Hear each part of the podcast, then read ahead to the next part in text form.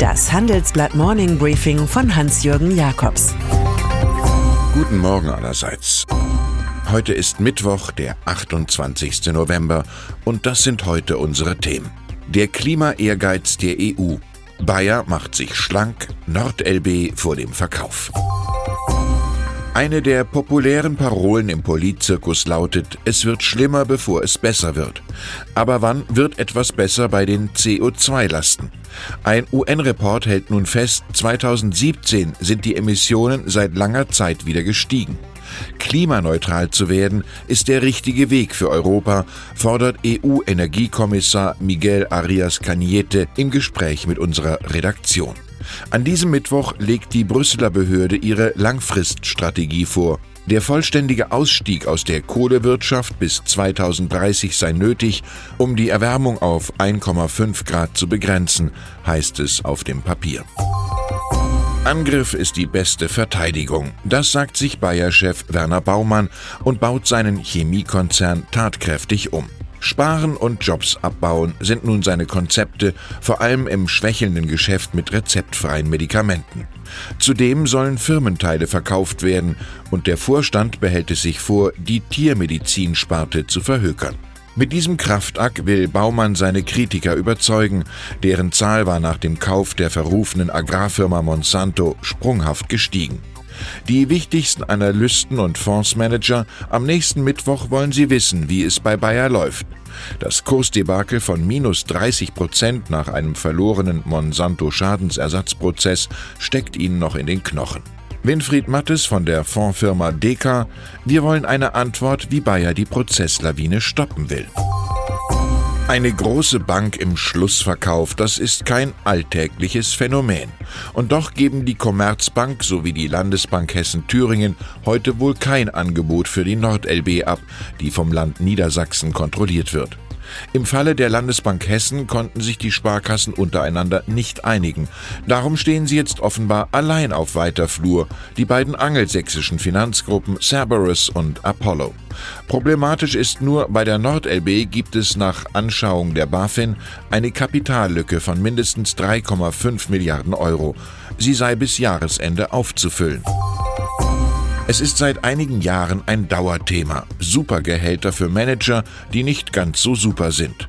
In Großbritannien kommt die oppositionelle Labour Party von Jeremy Corbyn nun auf folgende Idee. Den Kunden der größten 7000 britischen Firmen soll das Recht gegeben werden, über die Gehälter der Topmanager mit abzustimmen. Auch andere Stakeholder, etwa Angestellte, sollen sich einbringen. Eine Studie der Internationalen Arbeitsorganisation hatte jüngst ermittelt, die britischen Löhne seien in der letzten Dekade schwächer als in neun anderen Industrieländern gewachsen. Wladimir Putin und Donald Trump. In Helsinki hatten sie sich so gut verstanden, doch beim G20-Treffen am Freitag in Buenos Aires wird es eventuell keinen neuen Gigantentalk mehr geben. Mit Verweis auf die russischen Behinderungen in der Seeenge bei der Krimbrücke plant der US-Präsident den Termin abzusagen. Ich mag diese Aggression nicht, ich mag eigentlich überhaupt gar keine Aggression, äußert sich Trump. America First und Aggressionsfreiheit passt allerdings nicht richtig zusammen.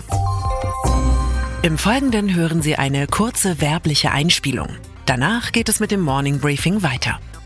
Man muss nicht alles besitzen. Wer flexibel und nachhaltig wirtschaften möchte, mietet seine benötigten Textilien bei Mewa. Vom Putztuch bis zur hochwertigen Arbeitsbekleidung bietet Mewa Textilien und Zubehör für alle Branchen.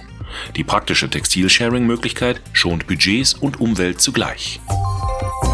Er ist der reichste Mann Chinas und nun zeigt sich, er ist auch Mitglied der alles beherrschenden kommunistischen Partei. Das enthüllte das Parteiorgan Volkszeitung jetzt in einem Lobstück über wichtige Antreiber der Wirtschaft. Jack Ma, der Alibaba mitgründete, hat öffentlich viel über seine Philosophie erzählt, dass er Regierungen zu lieben gelernt habe, sie aber nicht heiraten wolle. Das Parteibuch deutet auf eine Art Vermählung hin. Von Natur aus sind die Menschen fast gleich, erst die Gewohnheiten entfernen sie voneinander, wusste Konfuzius. Heute wird Frankreich weiter über die protestierenden Gelbwesten reden, aber auch über die Energiewende und wie Präsident Emmanuel Macron sie sieht. Für Ökologie wolle er pädagogische Arbeit leisten, verkündet der Politiker. Das sei nicht nur ein Thema für die Bobos in den wohlhabenden Stadtvierteln, sondern für alle. Und es bleibe bei seiner neuen Ökosteuer auf Diesel. Der konkrete Abgabensatz soll der Höhe der Kraftstoffpreise angepasst werden. Die staatlichen Investitionen in erneuerbare Energien sollen von 5 Milliarden Euro im Jahr künftig auf bis zu 8 Milliarden steigen. Die französische Energiewende beginnt der deutschen zu ähneln. Und dann ist da noch Tiger Woods, amerikanischer Golfstar, der nun einen Exklusivvertrag der Sonderklasse abgeschlossen hat. Er soll für den angekündigten neuen Streamingdienst Golf TV des Medienkonzerns Discovery und des Turnierveranstalters PGA Programme entwickeln. Um insgesamt 2000 Stunden Live-Programm im Jahr geht es. Der bekannte Name soll Abonnenten locken. Mit Woods ist so etwas wie das Netflix für Golf geplant, aber so etwas klingt in den USA vorher immer wesentlich besser, als es später verwirklicht wird. Ich wünsche Ihnen einen treffsicheren Tag. Es grüßt Sie herzlich Hans-Jürgen Jakobs.